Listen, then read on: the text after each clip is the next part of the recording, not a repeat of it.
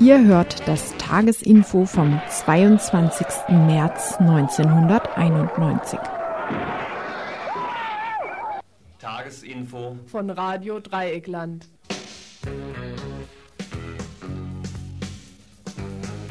Das hätten jetzt eben die Nachrichten von Radio Dreieckland sein müssen. Weil wir sind vom Freitagsinfo.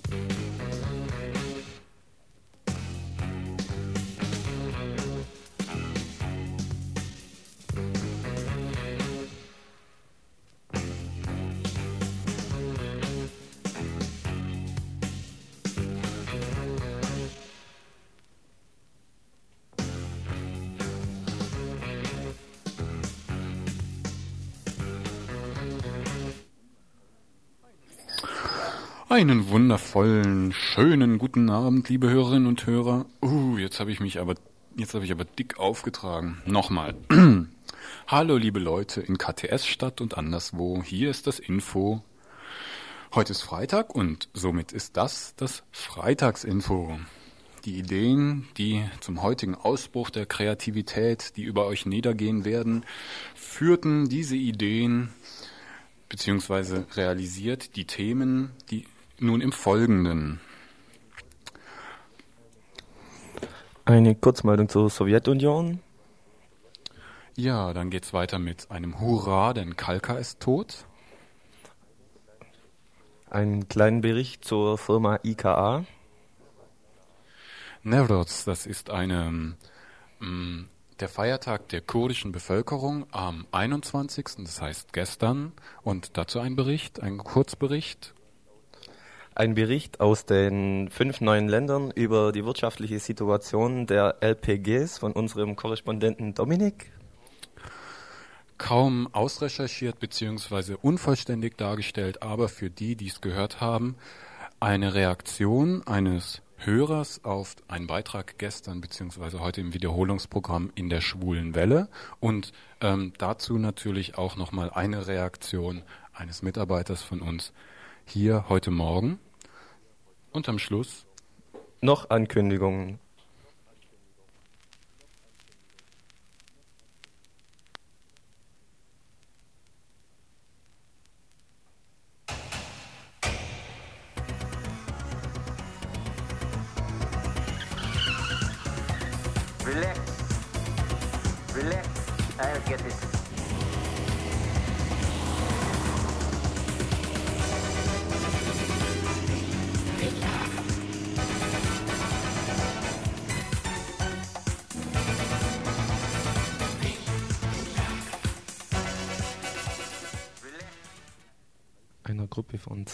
300 sowjetischen Juden droht die Ausweisung aus Berlin.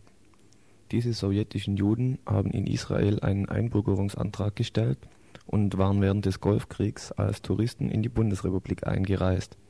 Sie erhielten hier aus in Anführungszeichen humanitären Gründen befristete Wohnpl Wohnheimplätze und Sozialhilfe.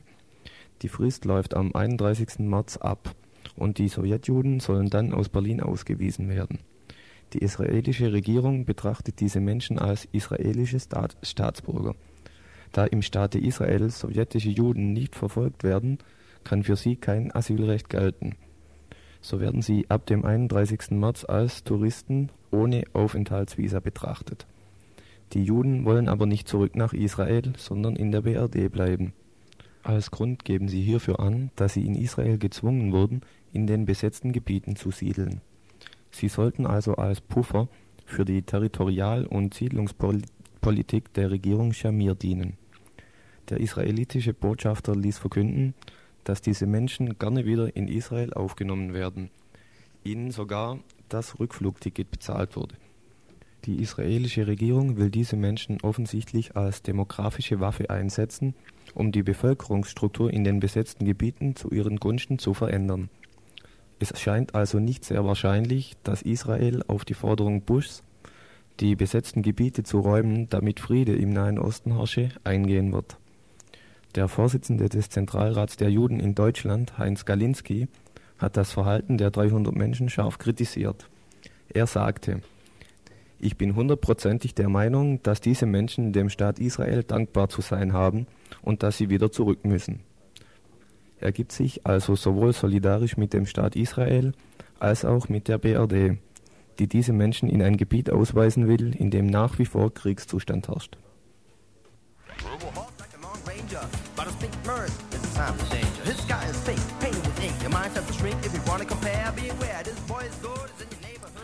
Ja, und eine Veranstaltung beziehungsweise ein Beitrag haben wir vergessen und ob der auch noch reinkommt, das wissen wir nicht. So weit haben wir die Zeit hier noch nicht im Kopf beziehungsweise noch nicht abgeschätzt.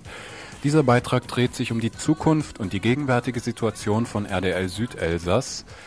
Ähm, das ist ein, ein, Über, ein, eine Übernahme aus dem Morgenradio vom Donnerstag. Das ist ein Interview mit Peter Tom, Tommen und der Be das Interview wurde geführt von Urs Greta.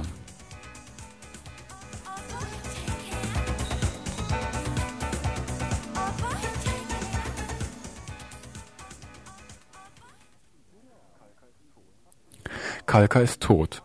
Hurra! 18 Jahre ist es nun her, seit das Mammut- und Prestigeobjekt Schneller Brüter in Kalka mit den ersten Baugenehmigungen versorgt wurde. Siebeneinhalb Milliarden Mark Gelder wurden bisher verplant, verbaut, verschleudert. Nun wurde der Exodus des Irrsinnsprojekt festgestellt, beziehungsweise laut Taz, Zitat, die lebensverlängernden Geräte wurden abgeschaltet, der Brüter ist tot. Soweit. Zwar gab die fehlende Weiterbaugenehmigung des laufenden des Landes Nordrhein-Westfalen, Entschuldigung, den, dem atomaren Teil den Gnadenstoß, doch diese Haltung der Landesregierung musste sich erst bilden. Zweifel an dem Projekt kamen einerseits nachhaltig vermittelt durch die Anti-AKW-Bewegung, die Demos von 70.000 Leuten und mehr auf, die Beine stellte auf und durch die vielen Fachleute, die immer mehr Beweise dafür lieferten, wie risikobeladen und abfallintensiv gerade die Brütertechnologie sei. Nun soll es keinen schnellen Brüter geben. Die Zukunftsaussichten der Monsterruine liegen freilich noch im Dunkeln. Neben einem sozusagen normalen Ölkraftwerk stehen da auch noch Vorschläge für einen Technologie- bzw. besser gesagt einen Anti-Technologiepark zur Diskussion. Die, die AKW-Gegnerinnen freuen sich indes. Im Öko-Institut in Darmstadt gaben sich die Leute dem Alkohol bzw. dem Sekt hin. Michael Seidel, Reaktorsicherheitsexperte des Öko-Instituts, war inzwischen wieder auf Achse und somit nicht mehr erreichbar. Er hält sich inzwischen in der Ex-DDR auf. Da planen nämlich RWE, Preußen Elektra und die anderen Mammutmafias ein mehrfaches Atompotenzial als das von Kalkar.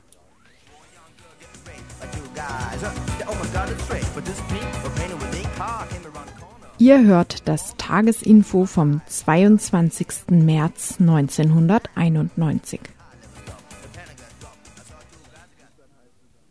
In einem Flugblatt heißt es, bei folgenden baden-württembergischen Firmen besteht der dringende Verdacht, direkt oder indirekt Waffen, Rüstungsgüter, Dual-Use-Güter bzw. Teile davon in die Krisenregion Arabische Region geliefert zu haben. Und dann folgt eine Auflistung, die geht von AEG bis hin zu Zyplin, von dem Bosch-Konzern bis hin zu Carl Zeiss, darin enthalten auch die Firma Litev in Freiburg, auch enthalten darin die Firma Rotzler in Steinen, nicht enthalten darin eine weitere Firma, die Firma Ika, Janke und Kunkel in Staufen. Radio Dreikland hatte am 9. März zu dieser Firma einiges berichtet. Radio Dreikland hatte unter anderem berichtet, dass in dieser Firma Laborgeräte und Produktionsmaschinen hergestellt werden bzw. von der Firma überall dort zum Einsatz gebracht werden, wo dann auch Materialien miteinander vermischt werden. Und wörtlich heißt es in der Beschreibung der Firma Janke und Kunkel auch Treib- und Explosivstoffe, die für militärische Zwecke eingesetzt werden, bestehen aus verschiedenen Komponenten und müssen gemischt werden. Zitat Ende Beschreibung der Firma IK Staufen in der Nähe von Freiburg. Eine nette, unscheinbare Firma, die dann auch damals in einem Firmenbrief, in einem Antwortbrief an die Umweltliste in Staufen zugegeben hat, dass ihre Geschäfte auch mit dem Irak, mit dem Iran oder zum Beispiel mit Südkorea oder mit Pakistan gediehen und offensichtlich sehr gut gediehen waren. Diese Firma gibt dann weiterhin an, diese Waffenlieferungen bzw. indirekten Waffenlieferungen oder Dual-Use-Güter, also für sowohl den zivilen als auch den militärischen Gebrauch benutzten Güter, inzwischen nicht mehr an den Irak und den Iran geliefert zu haben, aber offensichtlich dieses bis Ende der 80er Jahre doch getan zu haben.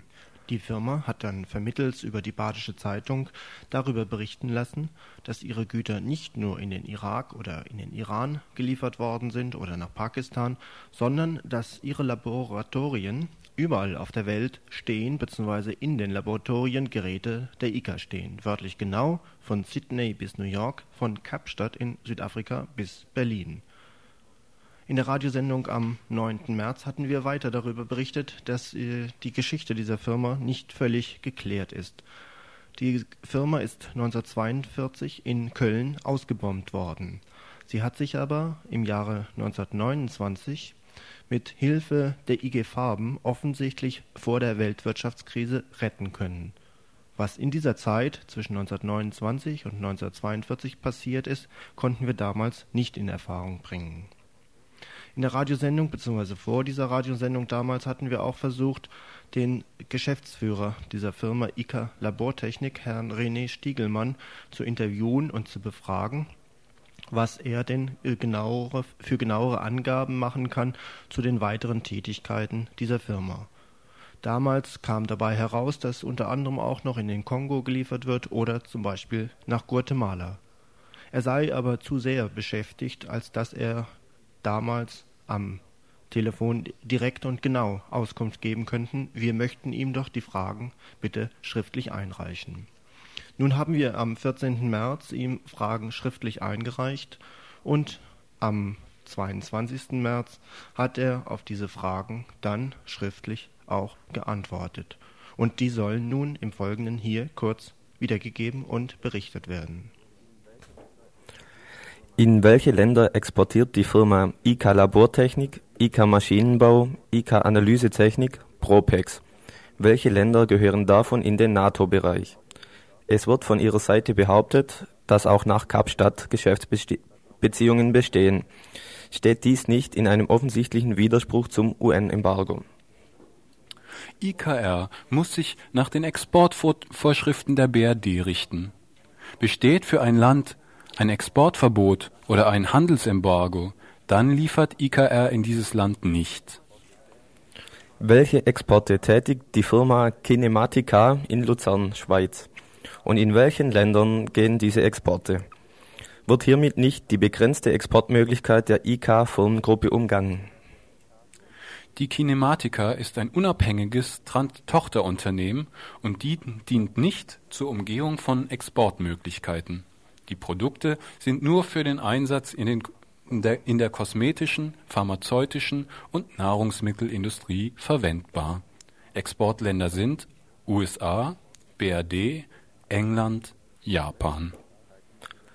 Welche Tätigkeiten entwickelte die Firma IK in der Zeit von 1929 und 1942?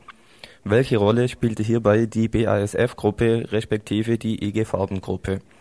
Gibt es eine direkte Beziehung in Klammer Familie zwischen Armand Spiegelmann und Ihnen oder ist diese Namensgleichheit nur zufällig? Können Sie mir den Grund dieser Fragestellung mitteilen? Werden Sie sich einer öffentlichen Debatte über die Geschäftsbeziehungen der IK-Firmengruppe stellen und wann? Ich habe verschiedenen Zeitungen und Radiosendern sowohl schriftlich als auch mündlich die Stellungnahme unseres Hauses mitgeteilt. Ich habe speziell darauf Wert gelegt, dass Vertreter der Grünen und der Umweltliste Staufen in einem dreistündigen Frage- und Antwortgespräch detailliert über unsere Firma informiert wurden. Von einer öffentlichen Debatte möchte ich daher Abstand nehmen. Mit freundlichen Grüßen Janke und Kunkel.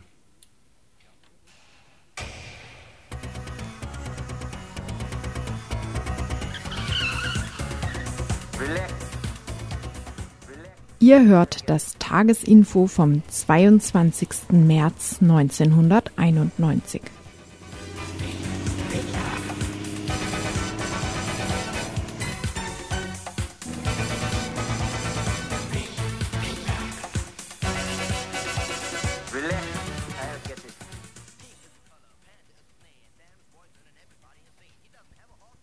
Der 21. März ist für die Kurden ein besonderer Tag. Newroz, das ist das kurdische Neujahrs- und Widerstandsfest. Das kurdische Volk begreift sich wie kein anderes unter ständiger Her Fremdherrschaft lebend. Die Geschichtsschreibung gibt diesem Tag, dem 21. März, nun zweifach die Bedeutung eines besonderen Tages für die Leiden und den Befreiungswillen des kurdischen Volkes. Die Mythologie schreibt diesem Tag den Sturz des Königs Dehak durch einen einfachen Schmied namens Karwar zu. Das begab sich schon 612 vor dem Jahre Null unserer Zeitrechnung, also zu einer Zeit, in der sich germanische Völker noch in den Windeln liegen sahen. Realer, das heißt weniger mythologisch, ist hingegen die Ermordung von Maslum Dogan, führendes Mitglied der Arbeiterpartei Kurdistans, am 21. März 1982 in einem Folterkeller in Diyarbakir. Nevros, das heißt der neue Tag, das Fest des Widerstandes, fand gestern statt. Zehntausende beteiligten sich in vielen Orten an den Feiern. Schulboykotte und Protestfeuer wurden von den Sicherheitskräften auffällig wenig gestört. Auffällig wenig, das heißt natürlich nur im Vergleich zu den vergangenen Jahren. Eine Mitarbeiterin des Kurdistan-Komitees dazu. Ja, in den letzten Jahren äh, hat man versucht, diesen Aufstand äh, brutal niederzuschlagen. Und äh, dieses Jahr, wie du auch eben erwähnt hast, auch wie es auch in der Presse war, äh, war das äh, was gegen, also war das, was das Gegenteil. Und der Grund liegt darin, also die türkische Regierung hat auch heutzutage äh, also kurdische Sprache freigelassen, äh, wo noch nicht beschlossen worden ist, ob die Sprache jetzt wirklich äh, also freigesprochen werden soll oder nicht. Und die Regierung hat auch bekannt gegeben, äh, dass Nevros auch ein türkisches Fest ist. Also dass Nevros auch ein Fest des türkischen Volkes sei. Und damit wollten sie, also der Grund liegt darin, dass sie äh, diese Entwicklungen in Kurdistan äh, zu verhindern. Also das war der Grund, warum die Sicherheitskräfte nicht angegriffen haben. Äh, sie wollten halt diese, all diese Entwicklungen äh, äh, verhindern und somit sich dann halt ein, also sehr demokratisch zu zeigen. Also seht doch, wir tun doch den Kurden nichts, also sie können ihre, äh, ihren Feste frei feiern und wir haben denen auch diese Kur also die kurdische Sprache auch freigelassen. Also das hängt alles damit äh, zusammen. Äh, nach dem Krieg hat sich ja im irakischen Teil Kurdistans äh, ein kurdischer Aufstand gegeben und äh, das störte die türkische Regierung sehr. Äh, die türkische Regierung ist von Anfang an gegen einen kurdischen Staat äh, im Irak. Äh, sie sind mehr für eine Föderation äh, als, eine, äh, als einen kurdischen Staat. Sie bezwecken damit, dass wenn dort eine Föderation zustande kommt, darunter auch Türken, äh, wo also darunter Türken, Kurden und Araber zusammenleben werden, so äh, dass die Türkei äh, sich damit äh, dafür vorbereitet, äh, dieses Gebiet äh, unter der Kontrolle zu halten. Also im irakischen Teil, nicht? Dass die Kurden auch im Irak unter der Kontrolle der türkischen Regierung wird. Also das ist der Zweck jetzt damit. Zum Beispiel der Öser sagt es ganz offen, die Kurden im Irak, die haben ihre Rechte und die können sprechen. Warum sollen wir denn den Kurden auch hier in der Türkei nicht geben? Weil äh, später eines Tages wird es kommen, dass diese, unsere Kurden hier in der Türkei uns auch viele Probleme äh, zubereiten werden. Und deshalb sollen wir jetzt schon, also andere Staaten oder andere Kräfte haben die Kurden ausgenutzt, warum sollen wir die Kurden jetzt nicht ausnutzen? Ne? Und äh, das ist jetzt gerade der Grund, warum die Sicherheitskräfte jetzt äh, all diese Entwicklung oder all diese Demonstration und äh, die Feierlichkeit nicht angreifen und äh, verhindern.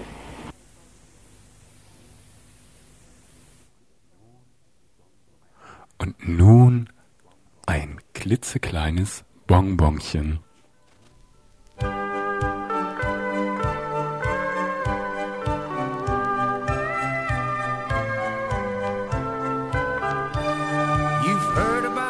40 Jahre Nachkriegszeit, Neuanfang mit vielen Entbehrungen, aber dann Demokratie, Wirtschaftswunder, ein neues Deutschland entsteht bis hin zur Wiedervereinigung der beiden deutschen Staaten.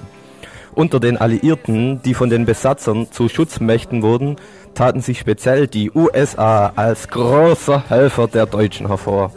Sicher wäre die Welt anders ohne diese Einflüsse. John Steinbeck, James Dean, Elvis, der Kaugummi, der Hamburger etc. Verändert hat sich unsere Welt. Nicht immer zum Besseren, aber die Erfahrung, dass man nicht alles haben kann, weil die Menschen zu unterschiedliche Wertvorstellungen haben, hat ein jeder von uns schon gemacht. Ein neuer Act, die Berlin Boys, haben sich ein Danke für Amerika in einer neuen Form einfallen lassen, welche schon immer grenzenlos war. Musik. Thank you USA. Ein Dankeschön für Rock'n'Roll, Madonna und all the movie stars.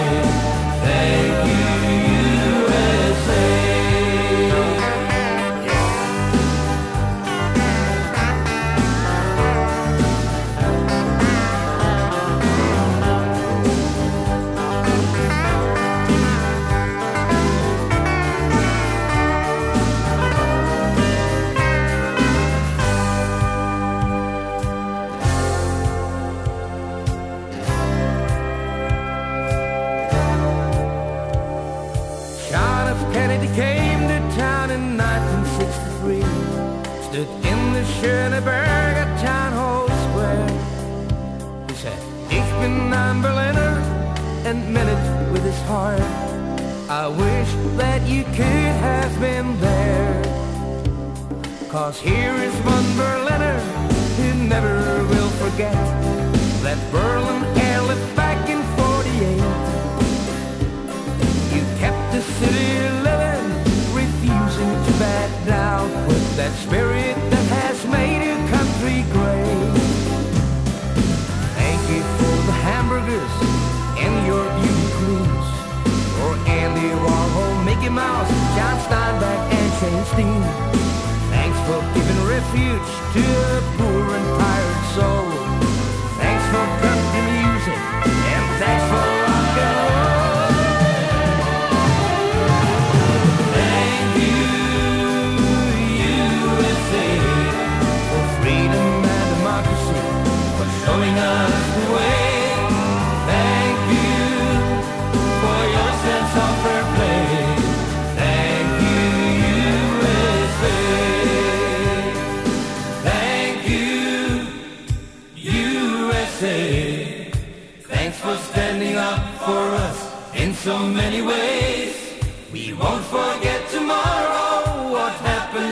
Happened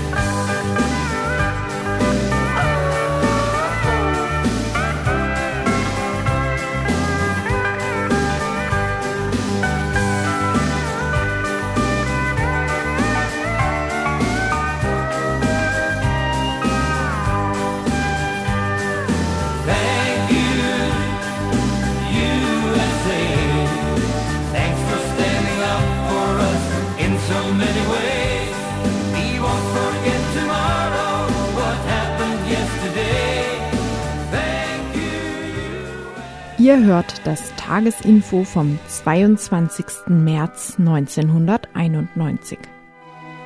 Yeah, and we also won't forget tomorrow what happened yesterday.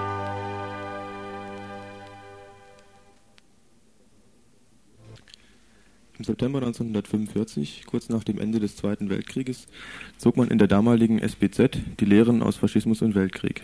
Die riesigen Güter der Großgrundbesitzer, adliger Gutsherren, die in der Weimarer Republik zu den größten Unterstützern der Nazis gehört hatten, wurden entschädigungslos enteignet.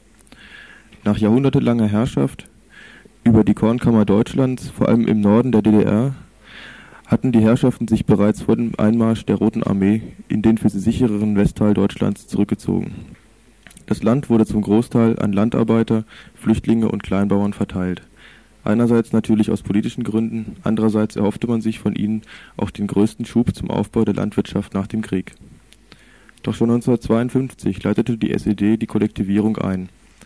Einerseits wieder aus politischen Gründen, nachdem das Land von Juncker in Bauernhand übergeben war, sollte jetzt das Privateigentum an Produktionsmitteln in Gemeinbesitz überführt werden.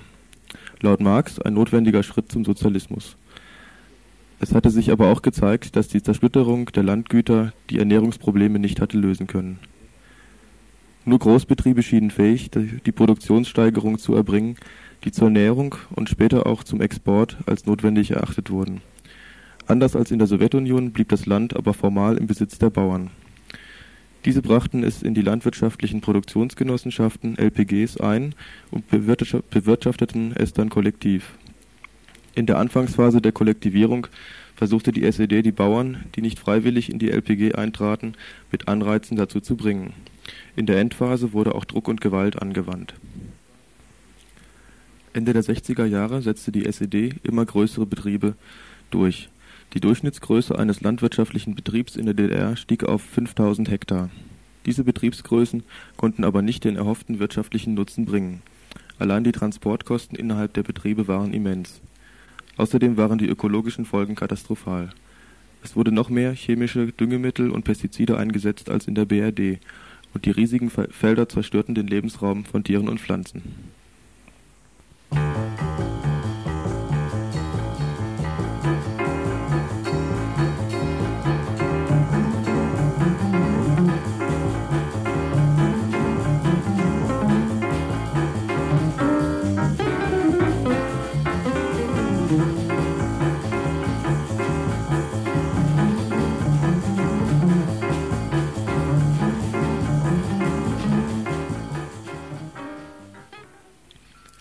Trotzdem gibt es meiner Meinung nach doch positive Seiten des Gemeinschaftseigentums und der kollektiven Bewirtschaftung von Land. Die Entwicklung in der BRD zeigt, dass der idyllische kleine Familienbetrieb sich gegenüber den kapitalistischen Großbetrieben, die mit derselben Verachtung von Mensch und Natur vorgehen wie die Mammut-LPGs, sich nicht halten kann. Die kleinen und mittleren Bauern in der BRD können nur deshalb bestehen, weil Arbeitsschutz und Arbeitszeitregelungen für sie nicht gelten. Sie müssen Selbstausbeutung betreiben, um bestehen zu können.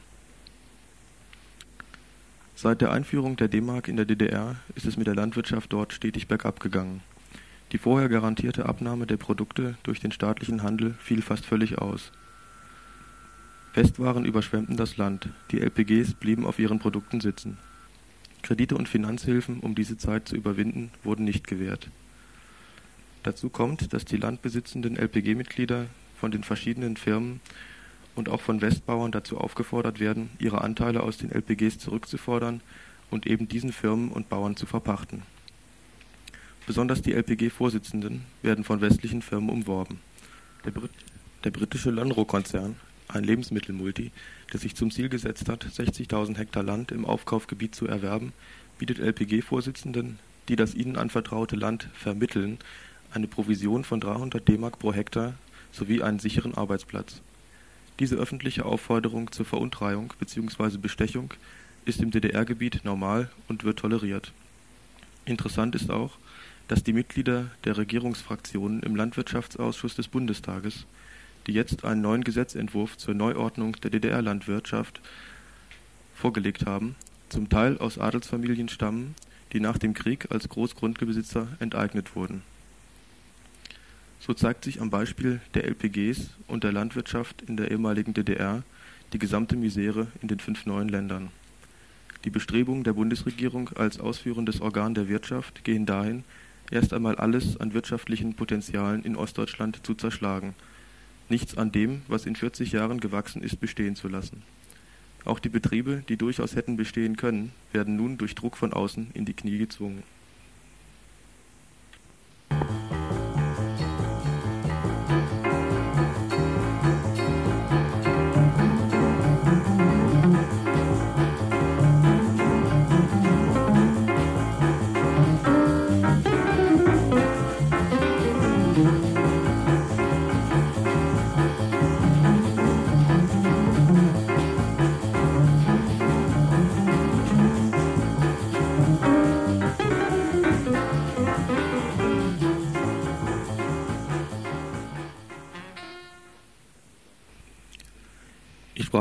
Mit Bernd Apfel, dem Vorsitzenden der LPG in Mila bei Erfurt.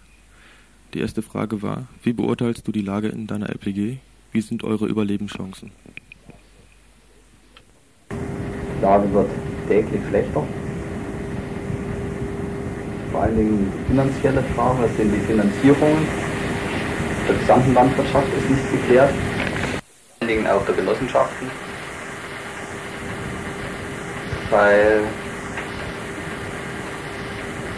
wir als Genossenschaft im Prinzip sehr schwierig an Kredite oder fast gar nicht an Kredite rein, äh, rankommen und auch keine großzügigen Förderprogramme geben. Ein äh, Einzelbauer, der sich jetzt selbstständig macht, sind im Prinzip jetzt die gesetzlichen Regelungen da, dass er bis zu 740.000 Mark ohne größere äh, Aufwendungen entweder als verbilligte Kredite oder auch als verlorene Zuschüsse erhalten kann. Aber die LBG ist schon eine Million Schwierigkeit zu kriegen, obwohl das keine überhaupt keine Größenordnung ist bei diesen Betrieben. Finanzierungsfrage wird äh, schwierig und auch der politische Druck wird schwierig. Es ist ein Landwirtschaftsanpassungsgesetz, ist in der Novellierung im Bundestag. Ich habe das jetzt vorliegen. Äh, Im Entwurf, in der Entwurfgruppe sind natürlich lauter Freiherren und Baronen drin und da ist ein, äh, das dient dazu, den LBG in Todesstoß zu versetzen.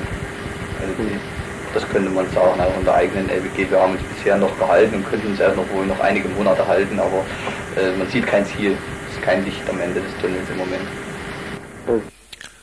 Seit 1989 hat sich die wirtschaftliche Lage für euch drastisch, drastisch verschlimmert. Wie geht das zusammen mit den Hoffnungen, die ihr euch gemacht habt, als das SED-System zusammenbrach? Ach, ich würde im Nachhinein, ich würde trotzdem nochmal auf die Straße gehen. Das alte System war auch überlebt, es hatte keine Zukunft mehr, das hat man gesehen, das haben wir in den letzten, zumindest seit Mitte der 80er Jahre war das eindeutig, dass das auch keine Zukunft war. Äh, ich hätte mir sicherlich alles äh, einiges anders vorgestellt, aber es können nicht alle Blütenträume reifen. Und äh, was ich nicht erwartet hatte, nicht ganz so erwartet hatte, ich hatte zwar den Zusammenbruch der Wirtschaft und des Handels vorausgesehen mit der Einführung der D-Mark, äh, aber ich hatte es nicht auf diese brutale Art, oder, oder brutale Art ist falsch, ja, auf diese eindeutige Art erwartet. Weil im Prinzip die Finanzierung der Arbeitslosen dann auch äh, geschehen muss und ich hatte da äh, auch, es gibt ja Berechnungen auch von der Deutschen Bank, zum Beispiel beim Autowerk Eisenach, dass es für den äh, Staat insgesamt 150 Millionen billiger wäre, die Produktion noch zu subventionieren, als jetzt die ganzen Arbeitslosen zu bezahlen. Aber das ist erstaunlich, dass so viel Geld da ist, die Arbeitslosen zu finanzieren und die Produktion nicht zu finanzieren. Das hätten wir uns nicht so schlimm vorgestellt. Mit dieser Brachialgewalt alles zu zerschlagen. Und äh, nochmal darauf zurückkommen, es wäre schon um, den Jahres, äh, um die Jahreswende 89, 90 besser gewesen, wir hätten versucht, zusammenzuwachsen der zwei äh, Staaten und nicht einfach infiltriert zu werden. Denn ich bin nach wie vor überzeugt, dass es auch einiges von uns ga, äh, gab. Gibt ja fast nichts mehr, aber, äh, was sich gelohnt hätte, in ein gemeinsames Deutschland einzubringen.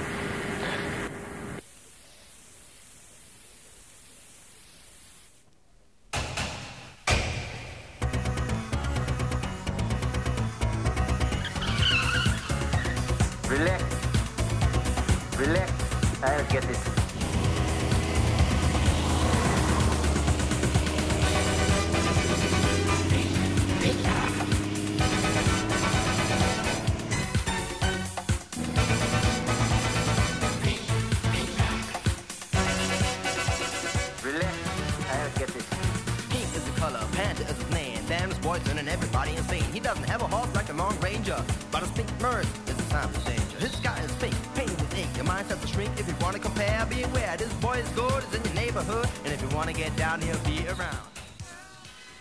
Vielleicht war das ja gerade das Ziel der ganzen Abwicklungsaktion. Die günstige Gelegenheit nutzen, den Konsumwillen der Ostbevölkerung ausnutzen und die Strukturen, die eventuell einmal als übernehmenswert erscheinen könnten, zu zerschlagen. Bevor die Leute, wie es jetzt gerade geschieht, aus dem Vereinigungstaumel erwachen und nach aller Deutschtümelei sich den Staat und das Wirtschaftssystem, in das sie da hineingerutscht sind, sich einmal ganz genau angucken und dabei zu einem nicht ganz so hysterisch euphorischen Ergebnis kommen wie in der Anfangsphase.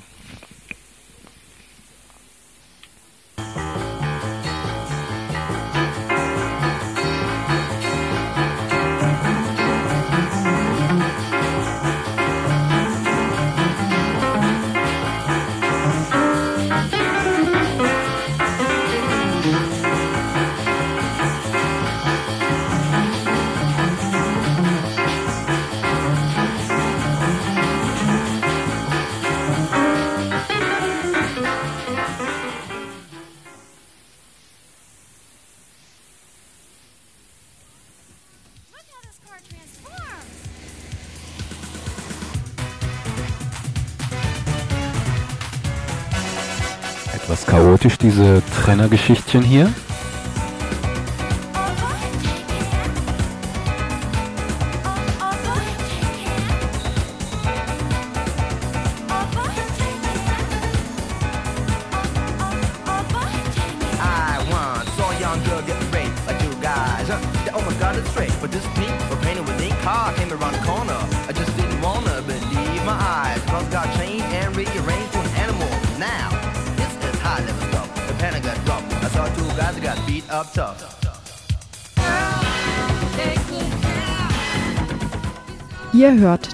Tagesinfo vom 22. März 1991.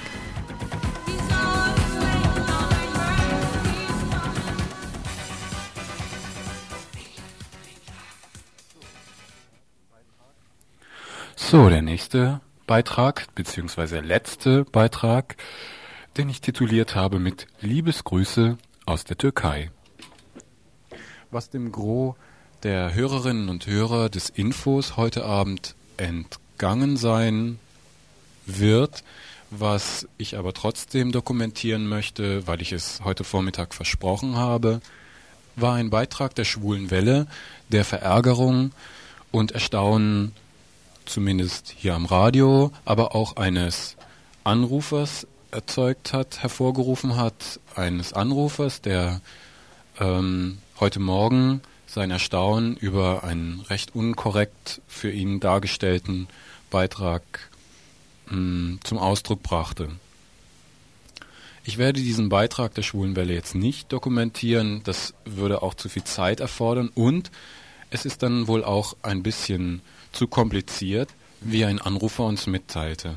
Ausgangspunkt war eine Reisebeschreibung in die Türkei von einem Schwulen, der berichtete über ja Bekanntschaften eben in der Türkei, über Liebesbekanntschaften mit heterosexuellen Männern und ähm, die Darstellungsweise, die eben auch ähm, Erstaunen bzw. Verärgerung nach sich zog und den Vorwurf aufkommen ließ, hier handelt es sich um Rassismus, um Rassismus, der ähnlich bzw. gleichzusetzen sei mit einer Reisedokumentation beispielsweise ähm, nach den Philippinen, vergleichbar mit Sextourismus äh, von heterosexuellen Männern.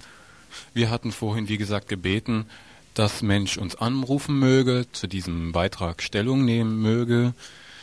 Es hat uns, wie gesagt, ein Anrufer erreicht, ähm, der bestreitet den Vorwurf des Sexismus ähm, und sagt, äh, dass der Rassismusvorwurf nicht gerechtfertigt war, sondern äh, dass, dass man den Bericht quasi kritisieren kann, dass er unreflektiert war mit ein paar bestimmten Begriffen. Das würde ich schon sagen. Zum, äh, aber mh, man müsste es als Gesamtheit sehen. Und zwar war letzte Woche schon der erste Teil äh, dieses Reiseberichts.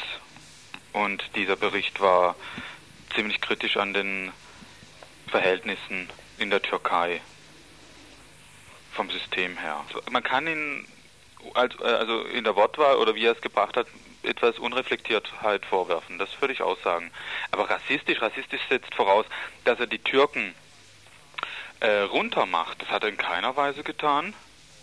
Und zum Zweiten, was Christian der Hinweis mit dem mit den Schwulen, die äh, da in die dritte Welt fahren und mit den Boys und so, das, das das beschreibt ein Ausbeutungsverhältnis, aber er hat ja keine Leute gekauft, im Gegenteil. Das das ist das hat damit finde ich überhaupt nichts zu tun.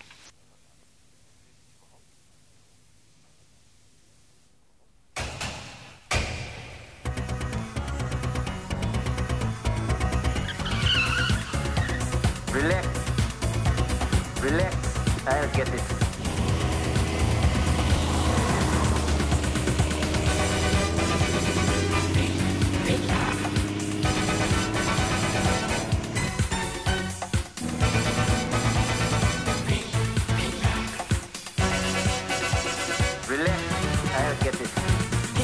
Color, panda is his name. Damn, his boy's turning everybody insane. He doesn't have a horse like the Long Ranger, but his pink Merc is a sign of danger. His sky is fake, painted with ink. Your mind starts to shrink if you want to compare. Be aware, this boy is good, is in your neighborhood, and if you want to get down, he'll be around.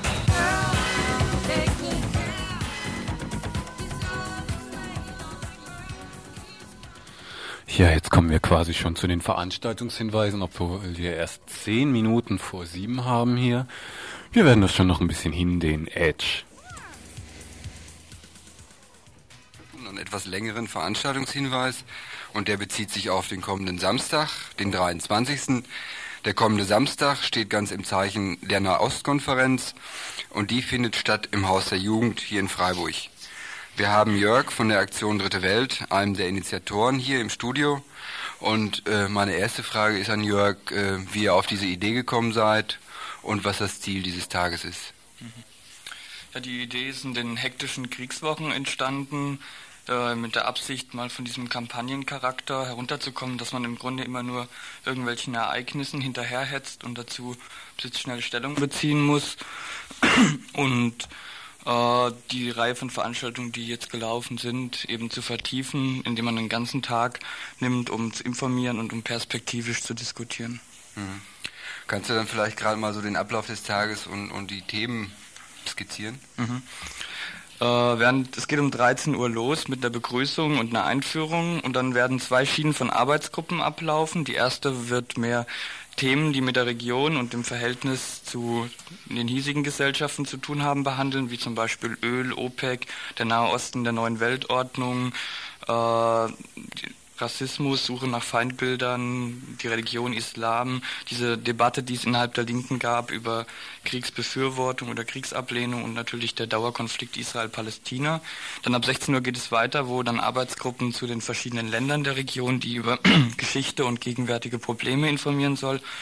Und am Abend schließlich wird es eine Podiumsdiskussion geben mit verschiedenen Menschen aus der Region das soll eben auch ein Ziel dieser Konferenz sein, äh, diesen Forum zu geben, um eigene Vorstellungen äh, zu äußern, wie Frieden und Entwicklung im arabischen Raum in dem Kontext aussehen kann. Mhm. Und das Ganze findet statt im Haus der Jugend in der Ulandstraße 2 hier in Freiburg. Äh, um es vielleicht inhaltlich nochmal kurz irgendwie schmackhaft zu machen, welch, welches Problemfeld liegt euch besonders am Herzen? Mhm. Ja, wir wollen herausarbeiten, was momentan eigentlich dort geschieht unter diesem Stichwort neue politische Weltordnung nach dem Krieg, was für Strukturen geschaffen werden oder gesichert werden sollen, auch Sicherheitsstrukturen. Und äh, dass im Grunde genommen die fünf prägnanten Problemkreise, wie wir sie sehen, nämlich die Folgen kolonialer Grenzziehung, der arabisch-israelische Konflikt, die ökonomischen Diskrepanzen innerhalb der arabischen Welt und die fortwährende Abhängigkeit der gesamten arabischen Welt Bezug zu dem Norden und den Fehlen an Legitimität und Demokratie in fast allen oder in, in, mehr oder weniger allen Ländern der Region, dass diese im Grunde genommen nicht angetastet werden und dass wir verschiedenen Menschen aus der Region, die aus oppositionellen Bestrebungen kommen, äh, dort ein Forum geben wollen über bestimmte Projekte, die ein bisschen visionärer Art sind, meinetwegen das Projekt Arabische Einheit oder äh, eben dieser Dauerkonflikt Palästina oder Kurdistan, äh, dort ihre Vorstellungen kundzutun. Hm. Jörg, vielen Dank für diese kurze Vorstellung. Nochmal jetzt äh, Ort und Termin. Am 23. März, also am Samstag, Beginn ist jetzt um 13 Uhr mit einer Begrüßung und Einführung und ab 14 Uhr fangen die ersten Arbeitsgruppen an und äh, man kann sich da auch Kaffee, also äh, zu trinken und so weiter kaufen. Okay. Und um 20 Uhr ist eben die Podiumsdiskussion, die so ein bisschen Höhepunkt sein soll.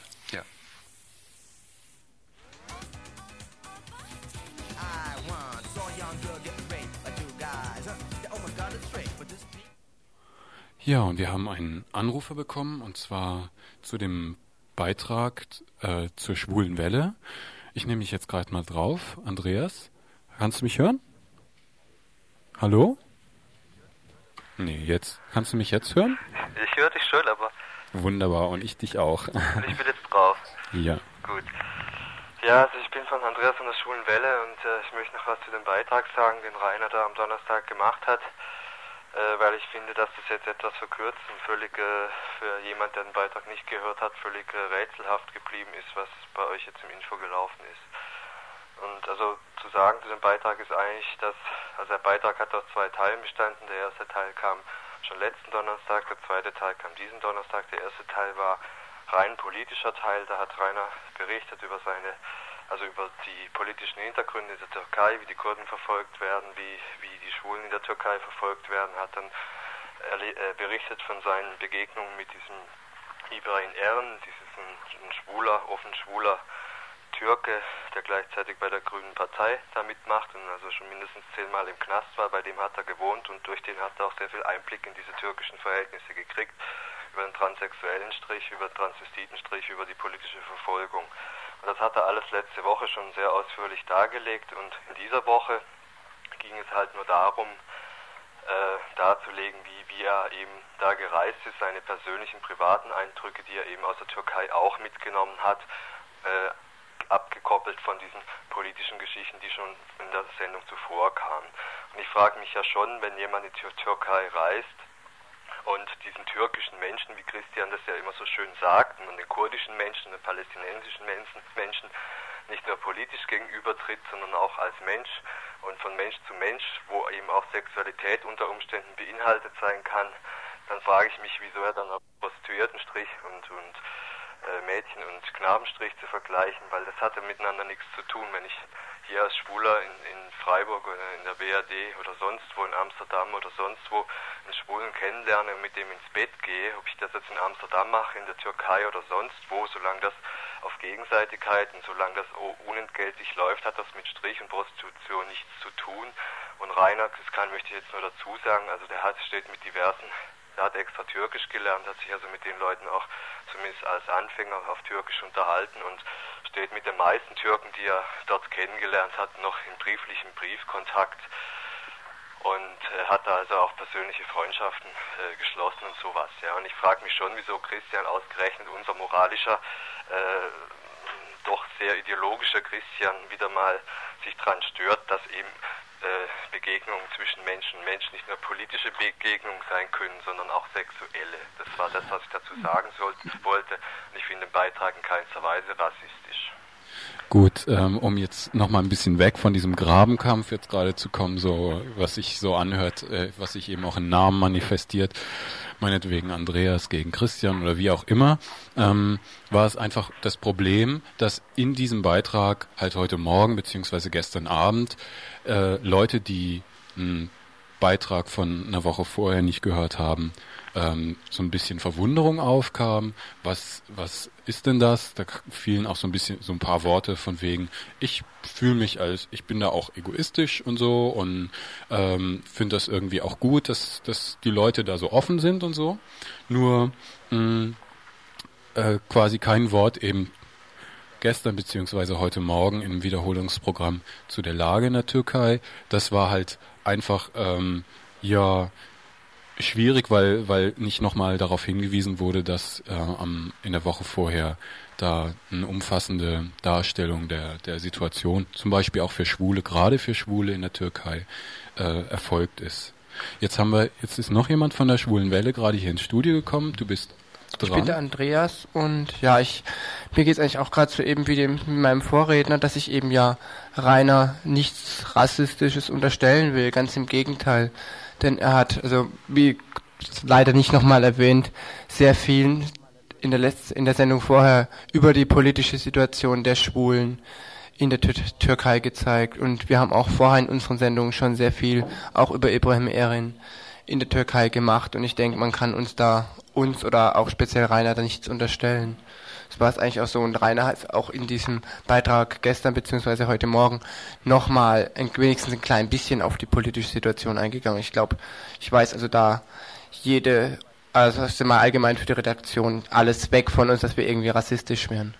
Das war es eigentlich auch schon. Möchtest du noch was dazu sagen, Andreas?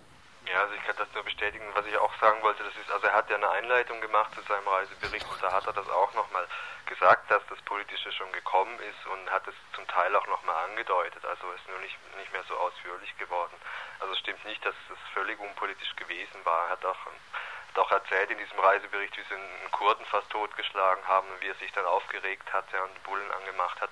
Also es sind, sind schon immer wieder so Sachen eingeflossen. Aber das eigentlich Politische, das ist halt die letzte Woche gekommen und wer halt wie Christian immer nur unser Wiederholungsprogramm hört, da äh, sollte sich halt dann genauer informieren und nicht einfach die Macht des Mikrofons ergreifen und dann dumme Beiträge über den Äther lassen, wenn die Sendung gelaufen ist und keiner von uns im Studio ist. So, das war's. Okay, jetzt hast du deinen Frust oder beziehungsweise deinen Zorn abgelassen. Okay, Okay, tschüss.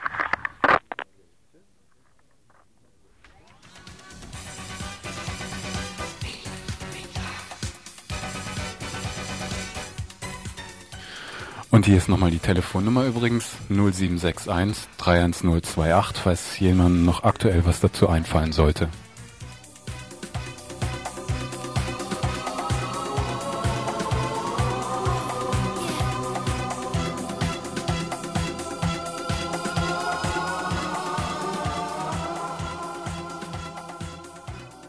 Ihr hört das Tagesinfo vom 22. März 1991.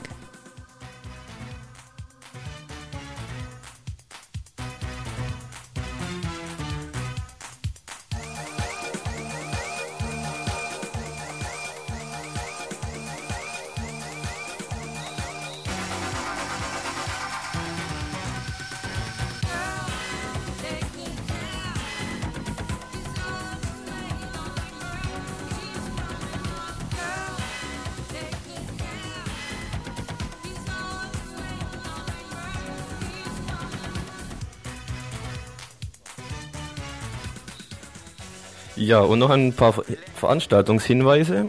Heute Freitag um 20 Uhr findet in der Sundgauallee 36 das Neujahrsfest der iranischen kurdischen Bevölkerung statt. Eingeladen sind alle, die Interesse haben und mitmachen wollen. Es gibt Musik und Spezialitäten. Waren Sie das, die Veranstaltungshinweise? Nein, das war es noch nicht ganz, was Veranstaltungshinweise hier angeht. Ähm, wer also nicht zu dieser Nahostkonferenz von unten im Haus der Jugend dort teilnehmen will, die ja ab 2 Uhr mit Arbeitsgruppen mit, äh, und ab 20 Uhr mit der Podiumsdiskussion stattfindet und zum Beispiel sagt, ähm, ja, ich wohne ja in Kirchzarten oder im Dreisamtal, äh, das ist mir eh zu weit weg, da komme ich eh hin, für den gibt es keine Ausreden mehr, denn wir haben nämlich jetzt jemand am Telefon, der uns was von einer Veranstaltung zu einem, zum ähnlichen Thema im Kirchzarten erzählen kann. Hallo? Ja, äh, Schieß mal los. Es ist keine Alternative zu dem, was da angeboten wird und es passt zeitlich ganz gut. Mhm. Man kann also sowohl in Kirchzarten die Aktion der Friedensgruppe 3 am Tal besuchen, die von 10 bis 12 morgen am Samstag in der Fußgängerzone stattfindet. Und dann am 1, im 1 sehr gut im Haus der Jugend sein. Der Friedensgruppe 3 am Tal ist es dort wichtig, bei dieser Aktion das Gespräch darüber, was wir tu weiterhin tun können, mit den Bürgern zu suchen und mit den Interessierten, die da kommen. Und zwar insofern tun können, äh, dass der, dieser Krieg da im Golf tatsächlich beendet wird und dass künftige Kriege zu verhindern sind, Mhm. die ja derzeit schon vorbereitet werden. Also morgen 10 bis 12, Fußgängerzone in Kirchzarten Ihr wollt halt einfach das Gespräch auch wach halten zu dem Thema. und, und deutlich machen, dass man nicht äh, äh, nur die heißen Phasen äh, beachtet eines Krieges, sondern die, die äh, sogenannten kalten Phasen, die ja zurzeit wieder laufen, Mhm. mit Rüstungsexporten und, und so weiter. Das heißt also Da auch dann morgen 10 bis 12 in Kirchzarten, dann ab 2 Uhr im, im Haus der Jugend. Und es wäre eben auch gut, wenn Interessierte und Unterstützer aus Freiburg dazukämen. Mhm. Ich wollte da noch äh, dazu sagen, dass die Friedensgruppe sich das nächste Mal trifft in dem evangelischen Gemeindezentrum in Kirchzarten am Montag. Datum ist, glaube ich, der 25. 25. Ja. Äh, um 20 Uhr. Mhm. Gut. Also. Dann danke ich dir mal. Tschüss. Ja, und dann gibt es noch einen Hinweis für Radio Dreieckland. Also wer nach dieser Nahostkonferenz vielleicht abends keine Zeit hat, dorthin zu gehen, der kann sich bei uns auf 102,3 MHz am Samstag zwischen 7 und 9 Uhr nochmal eine Debatte anhören, die letzten Sonntag auf Radio Dreieckland stattgefunden hat zum Thema Israel, Palästina und BRD. Die wird dann nochmal wiederholt, weil es soll eine Fortsetzung dieser Diskussion geben, die dann wahrscheinlich am Montag stattfinden wird. Wer sich also da nochmal reinhören will, am Samstag von der Golfredaktion die Wiederholung der Debatte vom Sonntag zum Thema Israel, Palästina, BRD. So, das waren jetzt die Veranstaltungshinweise. Nein, das waren sie immer noch nicht ganz. Ich habe nämlich noch einen und den unterlege ich jetzt nochmal so richtig schnuckelig.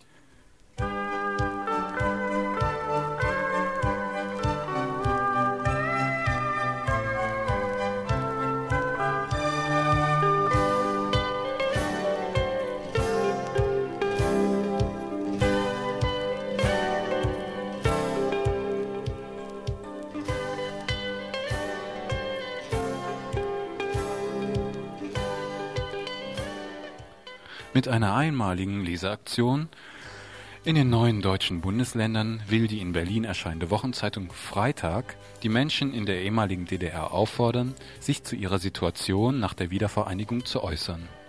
Ein Jahr nach dem Fall der Mauer und fünf Monate nach der deutschen Vereinigung möchten wir alle Bürger der ehemaligen DDR auffordern, uns zu schreiben, heißt es in einer Erklärung der Redaktion zu der Aktion, auf die in den Tagen durch, die, durch Anzeigen in zahlreichen ostdeutschen Tageszeitungen hingewiesen wird. Gefragt sind Texte, die sich mit der Veränderung im Alltag und im Privatleben befassen. Die eingereichten Texte sollen als authentische Zeugnisse im O-Ton Ost im Freitag abgedruckt und im Dialog mit Politikern zur Diskussion gestellt werden. Darüber hinaus ist geplant, die Momentaufnahme in der ehemaligen DDR zu einem Buch zusammenzufassen.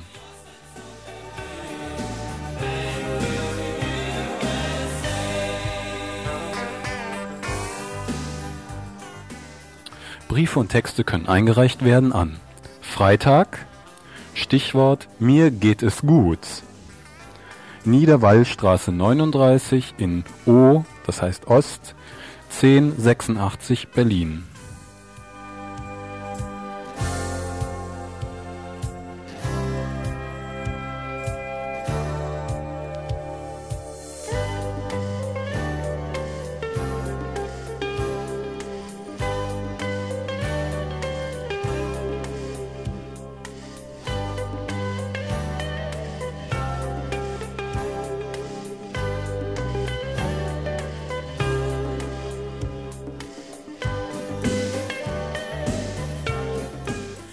Einem kernigen deutschen Gruß an Walter Schlecht fordern wir ihn hiermit auf, bald aufzutauchen.